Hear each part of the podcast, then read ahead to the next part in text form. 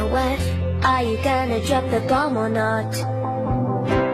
Let us die young or let us live forever. We don't have the power, but we never say never. Sitting in the sandpit, life is a short trip. The music's for the sad men.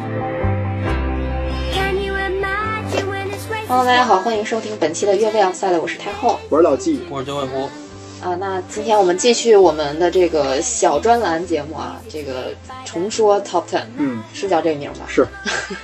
然后今天我们想跟大家聊的这个话题叫做，呃，足坛十大长寿教练啊，当然这是当年 Top Ten 的那么一个主题啊。嗯，呃这个长寿教练其实放到现今的这个环境下，感觉还是有点儿我觉得已经不成立了。不太成立了，是吧？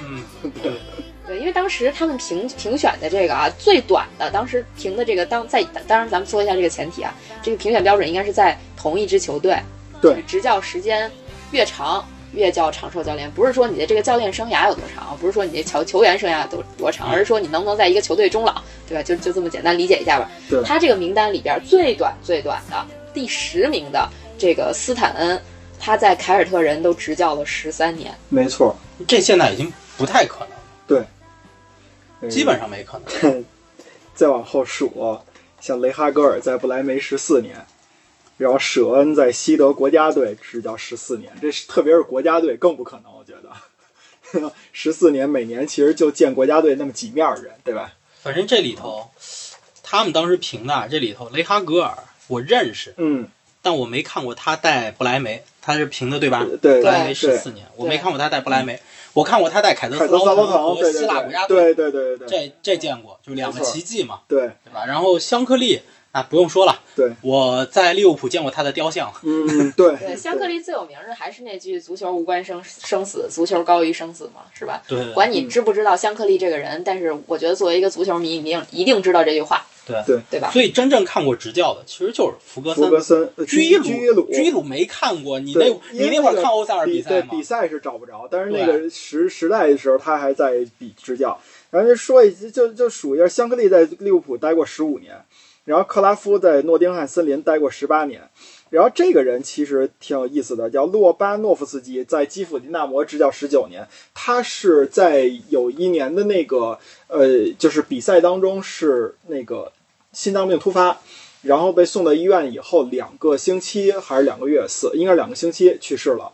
他的这个就有点像，就有点像那个谁，就是排在第一，死了别笑，对好嘞，排在尊重人。排在第一 我，是笑老纪，排在第十个的那个斯坦恩，那个凯尔特人的那个是一样的。斯坦恩是福格森的恩师，他是正正经经的死在了教练岗位上，就是在比赛当中吧，好像是，呃，死在教练岗位上。然后这个洛巴诺夫斯基去世了以后呢，那个那个谁给他立了一个雕像，好像是还是那个那个墓碑啊。然后那个舍甫琴科。在有一年，那个踢完自己的比赛以后，专门去基辅去看了自己的老教这个老教练，因为他也是属于算是舍甫琴科的恩师吧。这个，嗯，然后再往后，那就是福格森。当时评选的时候，福格森是二十年，那应该是推算一下，可能这个节目是零六年左右那个那个发发的，对吧？这零六零七年吧，对，零六年左右。然后呢，巴斯比是二十四年，然后赫伯格是西德国家队的，执教了二十八年。那如果这么说的话，那个呃，福格森的执教经历二十六年，应该是排在了巴斯比和赫伯格中间这儿，对吧？嗯那巴斯比之前，洛巴诺夫斯基之后，那应该是温格的二十二年。对，没错。其实温格在这个榜单里也就勉勉强强挤进了前五。嗨，前五已经很不错了。然后最最长的那就是这个居伊鲁，就是欧塞尔的这个主教练，他待了四十四年，这个真的我觉得是叫前无古人后无来者来者，这我觉得不太可能。这就像像方丹的十三球的世界杯记录了，我觉得就到这儿了。对，就到哎不不不不不不不，no no no no，那未来世界杯扩军了之后，扩军了对对对对对，嗯，对吧？对，嗯，所以呢，这么看，其实这个之前的这个评选，怎么说呢它其？实是两个标准，一个叫长寿指数，另外一个还有一个叫成绩指数，然后最后一综合综合评评定对啊对对，嗯，那这居伊鲁他执教欧塞尔，就属于欧塞尔算是算个强队吧？欧塞尔不算，不算强队，但不好意思啊，欧塞尔那个对欧塞尔的中资老板说声抱歉，他确实不是强队。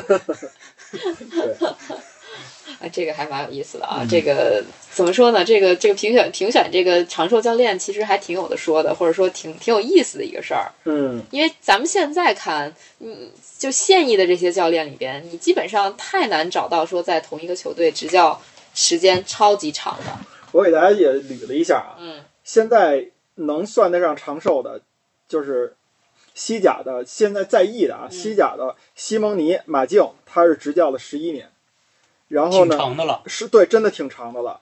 然后德甲的弗莱堡的叫施特赖西，这个是从九五年担任，然后一直到一直到现在吧，他已经超过了三百五十场了。那个他执教弗莱堡的时候只有三十岁。然后呢，再往后法甲呃意甲的这个是谁？加斯帕里尼，亚特兰大的，他是一六年六月开始执教的，现在那个执教应该是五年多吧。他是那个俱乐部历史上最长的教练了。然后法甲现在的是帕斯卡尔·加斯蒂安，他是克莱蒙队的主教练，现在是呃待了四年半了。然后英超呢，就是今年刚刚下课的那个戴奇，他在伯恩利是确实时间比较长，他待了九年半，但是也不到十年。然后呢，现在在这他是等于说是目前就是福格森退休以后吧，呃，对，呃，我也不不不不是福格森退休以后，反正就是当时是英超执教同一球队时间最长的主教练。然后呢，现在等于如果不算戴奇的话，那就是克洛普。克洛普在利物浦是六年零一百八十九天，然后下一个是瓜迪奥拉是五年八二百八十八天。不是，但你这捋的有个 bug，、嗯就是你比如说像莫耶斯这种的，嗯就不会在你这表单里面。对，他但在一个一个一个俱乐部待的时间嘛。莫耶斯很长，莫耶斯在埃哦弗顿待的很长。啊啊对我我就对就因为他现在不在埃弗顿了，所以不在你这啊，个对对对。我是现在应该叫现役的，现役的，嗯，就现在还在那个球队的，就现在还在还被炒还在还在现在这个球队。对对对，对，莫莫耶斯也是现役现役教练，十十十几年吧，十三。年。哦，这个你这么一看啊，这个限定条件还是挺挺重要的啊。嗯，嗯不然的话，你说有的教练他可能一支球队就是几进几出的，呃，几进几出算，在那个央视对我就说在老纪的这个评判就就不算了标准里就不算了。所以我就说这个评判标准其实要规定的比较严的。你比如说当时那个希斯菲尔德，他嗯他这也是几进几出了吧，对吧？希斯菲尔德时间其实加起来不长，不长，对，他在拜仁是两次两次执教，第一次是四年还是五年吧，第二次一年半，嗯。对他也就不是特别特别长，啊不算太长，但是但是怎么说呢？你摆在现在这个境遇下是。是比较那长了。那其实还有一个人比希斯菲尔德更那个啥，嗯。海因克斯。啊，对，海因克斯，四次执教拜仁，没错没错，是。而且有过救火经历。其实你们要说那个谁莫耶斯，我查了一下，他在埃弗顿是二零零二年三月十五号到二零一三年五月二十九号，其实他在埃弗顿也就是十一年的时间，这十一年就是不到温格，就是温格的一半儿嘛，嗯。对吧？嗯，对，莫耶斯十一年。对，十一年，嗯，嗯，对，其实像就是但其实莫耶斯要是当年曼联真没选他呀，对他能在埃弗顿一直待着，对对，还真真可以现在对对对也不用安切洛蒂来了，是吧？对。啊，现在也已经不是安切洛蒂，安切洛蒂安切洛蒂刚来没多少，就没多久被那个皇马拉走了，一年。对。最最郁闷的是勾罗，对，嗯，嗯，这个比较有意思了。哎呀，这个长寿教练真的是挺挺值得聊的。其实作为英超球迷，真的就心里最最最长寿俩教练，都不用说了，就温格、福格森的，嗯，就没有比他们更更时间更久的了，或者说就在这个阶段的英超球迷眼里。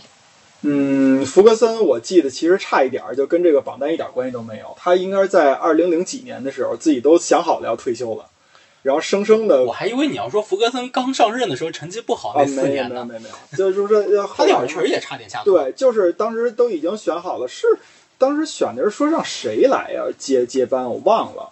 然后反正就是每那个自己都已经想好后路了，然后好像后来突然宣布说是，呃，我我不退休了，我还要接着干，说是也有跟他的那个老婆那个夫人，等于是给他做了好多工作嘛，啊，好像嗯啊，这这是一个。然后温格，我觉得就是相对有点可惜吧，因为如果你要从弗格森这个角度来说呢，他就是自愿的，我就是觉得太自己身体不行了，我要退休了。但是温格呢，说实话，有点是被当时被赶走呃有点被赶走、被骂下去的那个路子，也不是被骂下去，我觉得就是，首先就是外界的这个环境逼得他没有办法，就是再不走就可能晚节不保了。嗯，然后包括阿森纳本身也不争气嘛，这个这个不得不提，确实是不太争气。嗯但是现在塔哥有戏啊，塔子哥有望成为就是现阶段的是吧？这个长寿教练是吗？我我觉得有可能，因为就是因为阿森纳现在这个阵容，他的这个年龄结构非常好很年轻嗯，啊，就非常年轻，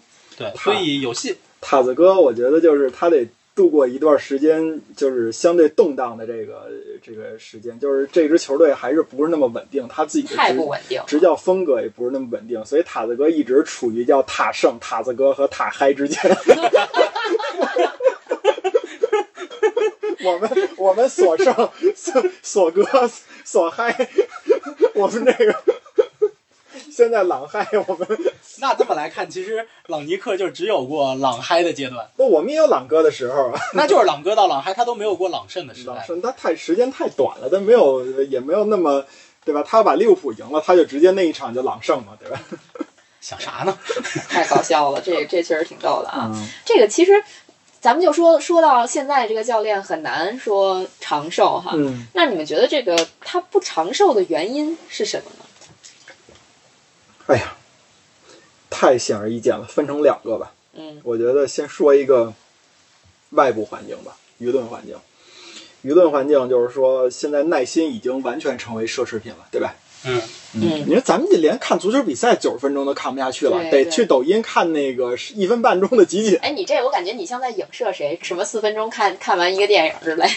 都算上，都怎算怎。么说呢？就是呃，有一位我还挺喜欢的这个嗯赛车解说嘉宾，对吧？就两分钟看完一站 F 一比赛，嗯但其实他那视频不是两分钟啊，嗯就是大家老打重新定义两分钟，他那嗯视频经常十分钟以上。嗯嗯对啊，就是你就说，原来我记得咱们看个电影啊，说什么这个电影节奏很快，这个节奏电影节奏太慢了，怎么怎么样？现在就没有节奏快的电影，就是我得用三分钟给你讲完。但实际上，你想他怎么可能讲的跟电影原汁原味呢？对吧？但这确实因为电影现在越拍越长了，啊，就是你原来看电影九十分钟，对，现在一百二十分钟不算长的啊，啊是啊现在都是一百二十多分钟。是，但是你说九十分，呃咱就说九十分钟的电影和一百二也和一百五十分钟的电影，你都给它浓缩成三分钟，你说那那 那不是能理解，一百五十分钟那都是商业植入，他活该。足球比赛才九十分钟，他他他是满打满算真踢啊。嗯当然，现在其实有一个数据叫就实际比赛时间，嗯，对对吧？对，基本上就是中超都二十分钟那种左右，没有没有没有没有没有十十八分钟。别别别别别这么说啊！那五六五六十分钟的，不不是不是啊，半场半场，一般都是半场，六六六十分钟左右，六六十分钟左右嗯啊。其实跟欧洲的没没没差太多没。差太多。这是一个，就是然后就是一切向前看，一切向成绩看嘛，你容不得这个教练有半点儿的波澜。什么都得是赶紧吃上，就是快餐文化。咱这么说，开赛那个就是就是英超联赛前三轮，阿森纳三连败，你就说那会儿如果阿尔特塔下课了，是不是从咱们现在来看叫名正言顺？但某种但某种程度上，我必须说，阿森纳当时这决定就做得很好，是，就是因为当年温格 out 这声音好，就几年之后嗯就出现了，几年之后，温格确实 out 了。嗯然后呢，后来也出现过埃梅里 out，嗯，对吧？埃梅里也确实 out 了。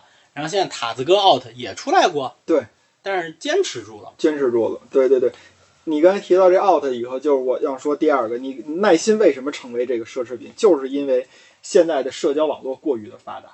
你对于这个就是大家来说啊，你可以表达你自己不满的这个声这个途径已经太多了。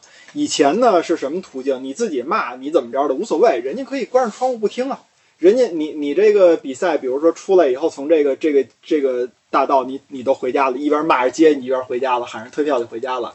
但是那你说这个教练和球员呢？我可以等晚晚晚一个小时我再走嘛，对吧？我然后我就不听了，报纸我也可以不看。你说你这球迷怎么表达情绪？我必须得找到那些能采访到我的这个这个记者，他得把我的这个话写到这个报纸里边，或者拍下我来看这个电视才行呢。现在不是人人都可以刷发 Twitter，对吧？这这就是之前我我记得嗯我们有一期节目讨论的时候，我说我曾经有过这么一个观点，抛出过这么一个观点，就是现在的呃社交媒体平台和自媒体的这个发展趋势，嗯。决定了一些奖项的评选嗯。和一些这个舆论声势的制造，其实是越来越趋近于二八，嗯。就是他把这些呃流量大的球员、顶级球员不管他在场上的表现是好是不好，嗯。就他曾经历史上，呃，是一位非常牛逼的球员，他永远获得流量就会非常大。嗯。然后这种二八理论和算法，基于算法的这么一个推荐逻辑，就逐渐的拉大了这种贫富差距。对，就其实、其实真的是有影响的。就讲到嗯老季刚刚说的这个教练这个事情上是是一样的，对，就他在放大这些声音嗯。但其实你看，现在网上有很多的这种键盘侠，嗯就就说最近这事儿，大张玉宁和小张玉宁没分明白呢。小张玉宁发了一个发了一个文章啊，嗯来怼那个海参的事儿，对。然后大张玉宁遭殃了。对 对对对对，那那是辽小虎时代的张玉宁，底下这评论呀，没没眼看。对。这些人他看过九十分钟比赛吗？嗯。嗯，对，哎，这种乌龙其实特别多啊，对不只是在这种在在足球这个领域，或者说在体育这个领域哈，经常就出现某某些同名的人就就莫名其妙的就遭了殃。其实大家就是在分辨事实的这个情，就是怎么说呢，在在分辨事实的这个阶段就已经把事实混淆掉了。就看一大概齐。对，对永远都是看不明白到底说的是啥，然后上去就骂。对对，所以这事儿其实对于教练的这种执教环境现在也特别不好。没错所以为什么我说叫阿尔特塔他现在坚持住了，在阿森纳坚持住了？当然可能是克伦克比较心疼钱，但 anyway，但 anyway 这份坚持现在有一点回报。对不管怎么说，阿森纳目前这个赛季争四很有望。对，嗯嗯，而且就咱就说到这个，呃，九尾狐说这二八法则啊，包括键盘侠什么的，其实可以举一个稍微远点跟足球无关的例子啊。九十年代的时候，那个可呃八十年代末吧，可口可乐当时呢，就是感觉到自己受到了百事可乐非常非常大的威胁，然后呢，他们就想说是为什么大家这么爱买百事可乐，不爱买可口可乐了？然后后来发现啊，是因为百事可乐的配方比可口可乐更甜，这是可口可乐人自己说的啊，他觉得百事可乐的配方更甜。他说：“那好，那是不是就说明现在的年轻人对甜甜度高的可乐更喜欢？所以呢，他们这边做了一个叫那个改进，他们把可口可乐的配方呢也给变得甜了一些，也给变得甜了一些。以后呢，找了二十呃找了一组人做这个双盲测试，就是把眼睛堵上，呃，把眼睛捂上。第一轮呢是给了他一瓶那个普通的可口可乐，呃，还有一瓶儿这个改变配方的可口可乐。结果发现呢，百分之六十以上的人选择了这个这个新配方的可口可乐。哎，可口可乐觉得这这个不错呀，说明我们这个很有成效啊。然后呢，第二轮双盲实验呢是把新的可口可乐和百事可乐放在一块儿，让大家去选。然后选了以后呢，可口可乐觉得这个成绩也是比较理想。哎，他们还不放心，把这个选材面扩大到了二十万人。对于当时那种没有大数据的来看呢，二十万人其实是已经不小的数据了。结果呢，这个成绩呢仍然是让可口可乐觉得很满意啊，我们这配方改的对了，那我们就推出到市场吧，把这个这个新的可口可乐配方替代原来的配方。结果第一星期没有反应，第二星期可口可乐总部收回了大量的这个人的这个，就是可口可乐的这个这个叫什么呀？就是拥趸的来信，说你们背弃了传统，你们为什么要把这么好的配方改掉？你们现在改的这个可乐什么玩意儿？然后就是可口可乐从来没想过自己花心思做的这个实验，然后呃就是这个改的这个配方这么招人骂。然后后来可口可乐决定，我们废除掉新配方，我们还回归到原来这个配方。这个就这个故事说明什么？因为它有不同的解读啊，但是你确实可以说叫叫沉默的大多数。嗯我们有很多人说这个啊，你这要面向年轻人，要怎么怎么样，怎么怎么样。其实，真正有耐心的人，是你的大群体的时候，他有可能他不说话，他也没有太多说话的途径或者机会，对吧？那你说，你说这个，假如说是一个一个教练，咱们就说索尔斯克亚，当时下课或者怎么样的，到底真的是所有全世界每一个曼联的球迷都希望索尔斯克亚下课吗？对吧？以当时的环境来看，以他的这个一些客观情况来看，也不一定。但是最后的结果就是科索尔斯克亚下课了。反正我就不希望。对呀、而且我一直重复的一个观点就是，你叫他索嗨也好嗯，索甚也好，索哥也好，呃，他成绩好也好，嗯坏也好，你曼联如果当时选了一个正式主帅过来，嗯，可能这个决定他不一定是错的。对，就我也不是说你这决定一定是对的啊，就是从曼联长期的发展来讲，但是你在炒了索尔斯克亚之后，你选过来一个所谓的过渡教练，你不如让索尔斯克亚担任这个过渡教练呢。嗯，对，就一点道理都没有。你看现在曼联成绩嘛，嗯我们反推，就我要我我当时说，可能有的人觉得，嗨，你就说说，你也不懂球，我们就是球盲，对吧？也不懂球，你就那么说。我当时是这个观点，你现在反推回来，我还是这个观点。嗯我的观点从来没有变过。嗯索尔斯克亚应该带完这个赛季，而且就是我一就我一直觉得后面滕哈格，嗯大家别期待别期待太高。曼联的问题不是主教练的问题，嗯就不是单纯的主教练的问题。我还是那观点，索尔斯克亚是曼联的这个长期选择吗？不是嗯，他能力不够。嗯但是他是曼联过渡时期的绝对正确的选择。嗯曼联现在处在这个过渡时期，他在 C 罗的这份答卷上面交答的不够好，但是嗯这个一定程度上不是他的问题，是高层的问题。嗯嗯所以滕哈格我觉得也很难，嗯，也非常难。就是你看当时阿森纳遇到阿尔特塔三连败这事儿的时候，阿森纳可是排倒数第一了。阿森纳对吧？就高层无论他是因为没钱还是因为什么原因，他选择了坚定的站在阿尔特塔的背后，而且他把奥巴梅扬弄走了，这是他花高薪续约的一个重要的人。嗯奥巴梅扬在效力阿森纳的期间，除了这个赛季和上个赛季，他之前的每个赛季进球数都是到两位数以上的，就二十加，都不是都不是两位数，是二十加。他只有转会来的那个赛季，他也是十加，因为转会来他是半个赛季，对之后的连续三个赛季他都是二十加。就这么一个重要的人，阿森纳选择了站阿尔特塔，嗯，把球员弄走了，就这么一回事。对，所以说就是咱们回到这个长寿教练这个这个话题来说，以前其实很好造成这个呃意见的集中，对吧？你说一民一个民主，就是大家什么想什么说什么；一个是集中，就是我怎么把这些意见给统一起来对。当时的这个环境，其实你很好统一，因为你可以不听一一部分人的声音。其实是这样子的，因为英超在改革，嗯你看长寿教练其实发生比较多在哪里？英格兰足坛。嗯，你现在看这个统计表也是，就对无论历史上还是现在出现这个统计表上面，英格兰足坛比较多。为什么？因为它是 manager 制度，对经理制。对，福格森说了算，温哥说了算，分权之后这事儿就不太成立了。嗯，这个也是我想说的第二个，就是刚才咱们从这个外部角度说，就是你舆论环境不利于一个教练的这种长时间的留存。你从这个足球本身来说，也有两点。第一点是主教练的现在不是现在从赛季来说啊，一个赛季打的比赛太多了。嗯。第二点，单场比赛你对于球员的体能要求太高了。那你作为教练怎么办？你为了适应这么高的赛季的强度，你必须加大训练量。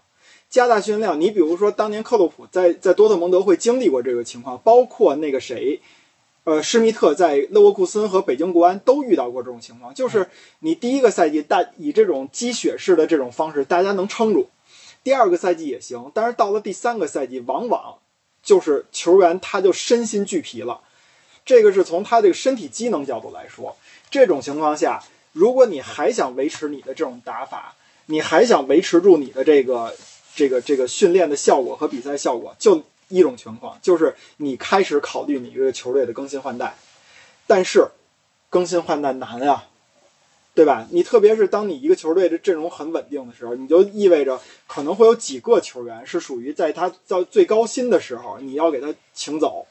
那这种情况如果翻车，一般的话，主席或者说球队老板会挺球员，因为球员对于他来说是优质资产。对于一个教练来说，那你的任务就是带好这个球队。当这个球队开始成绩走下坡的时候，对吧？背锅侠一定首先是教练，所以说这一点就不利于这个这个这个长寿教练。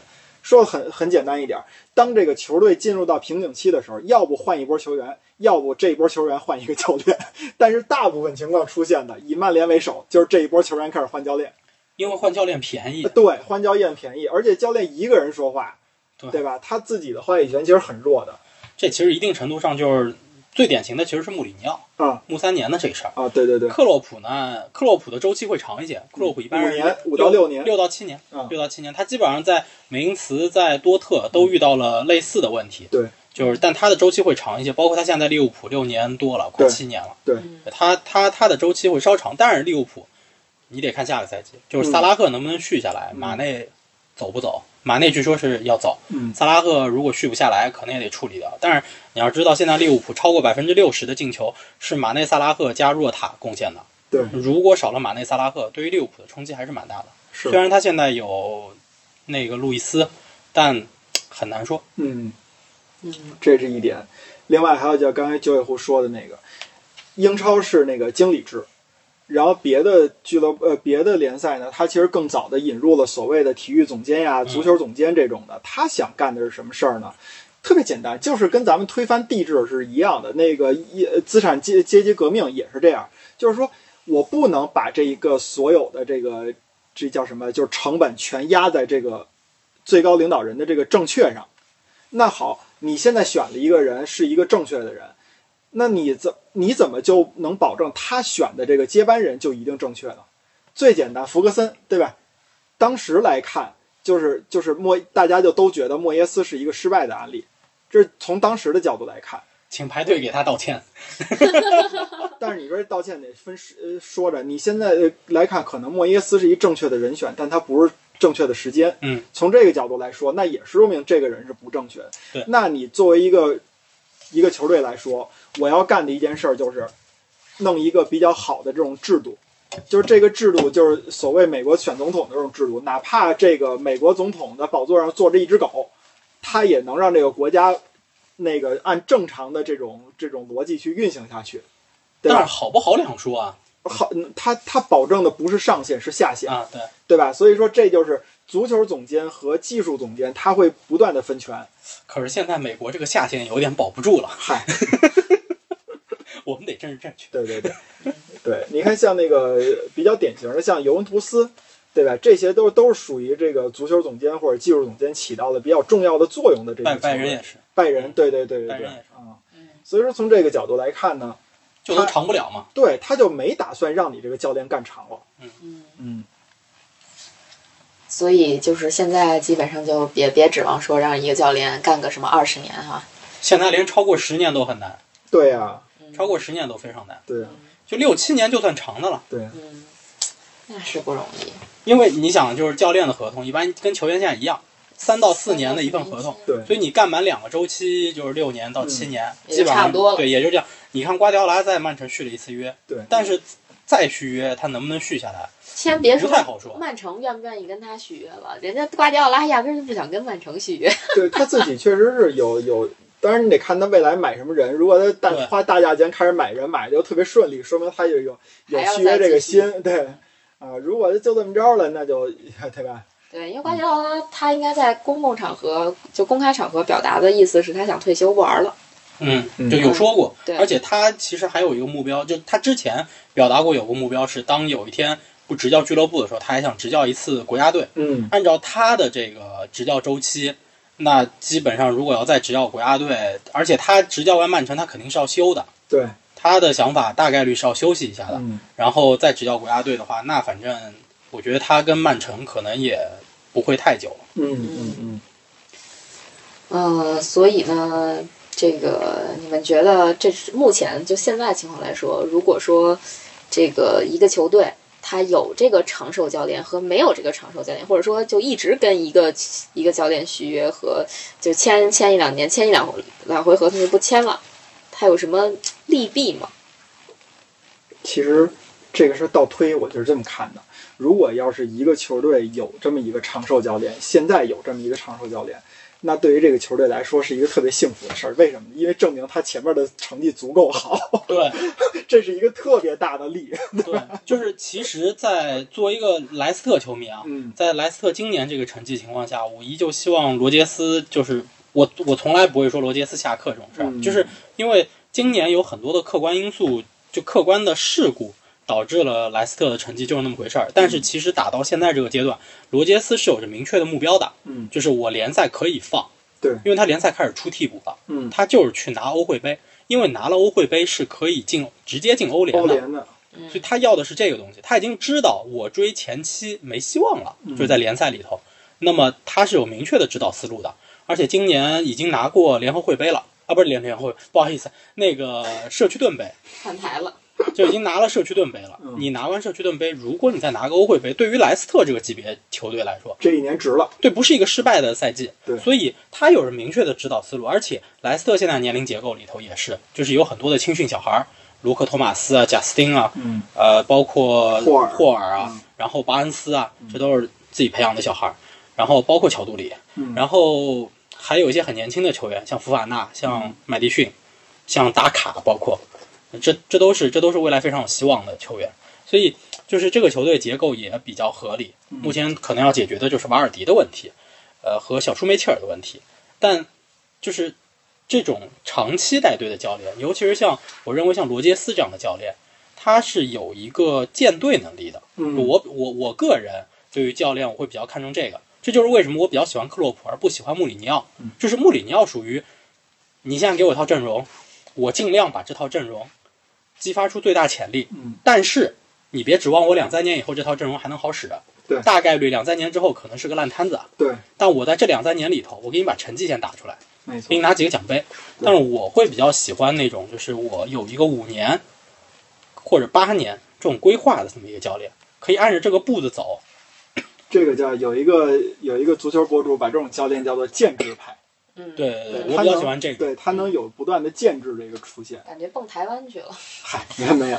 其实这个路子，它也就是说明，就是九尾狐刚才提到的，像穆里尼奥那种，我就两三年这种，就就说到了这个，如果你要有一长寿教练的好处，你可以保证你的叫铁打的营盘流水的兵，这个嗯水是能流起来的。对那你比如说，我一年换一个教练。好，我来的这教练，我第一件事我得树立自己的威信啊，我得让这些球员听我的呀。那我怎么办？我得用成绩说话吧。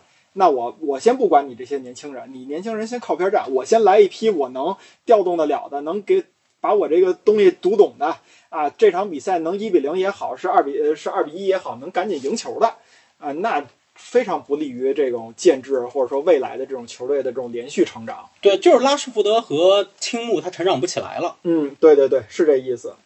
然后那另外就就是其实咱说的就是风格稳定吧，因为你一个战一个一个教练其实很难改自己的这种就是大改自己的风格。嗯啊，为什么咱们 看那个博主说的有分成叫克洛普的渣流，然后那个穆里尼奥的鸟流，然后温格的温流和那个瓜迪奥拉的瓜流，对吧？这 这温流这些这这都是就是他说的其实挺对的啊，就是他这教练他代表的这个风格，那你就就很难去改变了嘛，那战术统一性就会更强，也利于你这个战这个教练树立你的这种就是在球员当中的威信，一代一代的这个威信可以传下去，我倒觉得是，对，反正我不是一个，就是你看足球和 NBA 啊，嗯我就看足球嗯，NBA 我现在就看的少。为什么？NBA 是一个可以湖人王朝完了以后，我可以通过摆烂，我去拿状元签，我去签其他球员，我甚至湖人上一年拿完冠军，两年以后他就是联赛联盟垫底。足球他不能这么玩，对，对，但是就从我的喜好，我的这个喜好上来讲，我就喜欢足球这种，就是它长期的，嗯二长期的，所以教练上也是这样的。我其实还挺喜欢这种长寿教练的。对你说的那个 NBA 那种情况，其实就说白就招牌还是在这儿的，其他的都变了。对，啊坏处坏处倒也也也也比较明显，就后。后边没人接班，对吧？真出现这么一教练，你你说你说埃弗顿到后来也是吧？嗯，试了好几个都不是那么理想。你安切洛蒂来了也没有好到哪儿去嘛。其实他可以扶正邓肯·福格森嘛。啊、对，邓肯·福格森一直在做助教，无论主教练是谁，就直到现在兰帕德。嗯，对，嗯，但是我觉得咱们说这么半天啊，什么好处也好，坏处也好啊，基本上已经越来越纸上谈兵了，嗯，嗯，太难了。没有了。嗯，对，以后可能也会越来越少。所以我觉得这个真是天下足球 Top Ten 里边少有的做不下去的 对吧？咱们是再说，咱们说这个，你包括什么十大远射、十大倒钩，你都可以无限的补嘛。十大长寿教练没准儿就到这儿了，没了。没了。这个这个确实是哈，这这个话题很难再再衍生出来新的了，对，很难了。也就是咱们刚才分析的这些，对吧？嗯嗯，那基基本上这个话题就可以聊到这儿了。嗯，啊，不知道这期节目是不是还合大家胃口啊？解渴吗？对吧？嗯，然后如果大家有什么自己的想法，也可以留言给我们。嗯那这期节目就到这里了。补一个长寿教练。嗯，那个那个那个 FM 刚刚创造了一个记录，有一个老教练不是对，有一个球球球迷玩这个记录，好像玩了三百多年。然后那个教练是多少岁了？忘了。哎，你其实那么一说，有一个乌拉圭国家队主教练，嗯，他老帅，是那拄着拐棍儿那个吗？对对对，嗯塔瓦雷斯。塔瓦雷斯，嗯，他是二零一四年世界杯还在是吧？就是就是还在队里边。对嗯，他非常久了。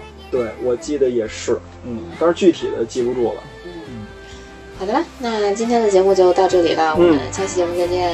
好，拜拜。